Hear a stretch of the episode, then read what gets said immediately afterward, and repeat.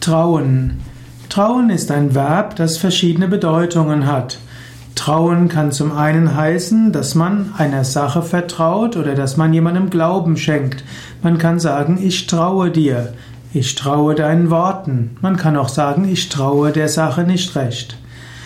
Man kann auch sich trauen. In diesem Sinne heißt trauen sich etwas wagen. Man kann zum Beispiel sagen, ich traue mich, den Skorpion zu üben. Skorpion ist eine Yoga-Übung. Hm? Und man kann auch sagen, ich traue mich, über das andere, zum anderen Ufer zu schwimmen. Oder man kann auch sagen, ich traue mich nicht aus dem Haus, vielleicht weil es einem noch nicht so gut geht. Trauen heißt aber auch jemanden verheiraten. Zum Beispiel ein Pfarrer kann ein Paar trauen oder man wurde gestern in einer Kirche getraut oder man hat sich standesamtlich trauen lassen. Traue dich ruhig. Manche Menschen sind etwas schüchtern und sind etwas vorsichtig. Man sollte sich natürlich nicht in Gefahr begeben. Also man sollte nicht unbedingt Dinge tun, die einen physisch in Gefahr bringen. Aber ansonsten ist es durchaus klug, sich ruhig mehr zuzutrauen.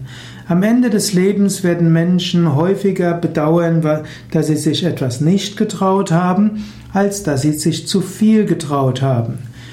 Man sollte sich nicht in Gefahr begeben, aber man sollte ruhig auch mal äußere Sicherheiten aufgeben und man sollte sich auch mal trauen.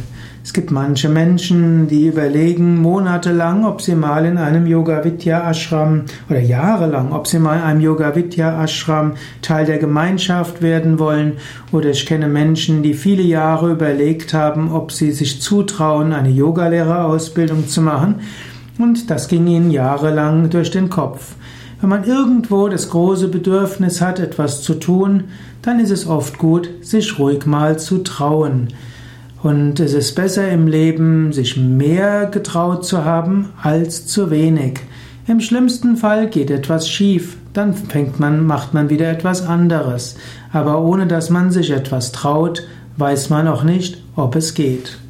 Auch vom Standpunkt des Karma aus gilt, es ist gut, sich ruhig das andere, das ein oder andere zu trauen. So kann man mehr lernen und mehr wachsen.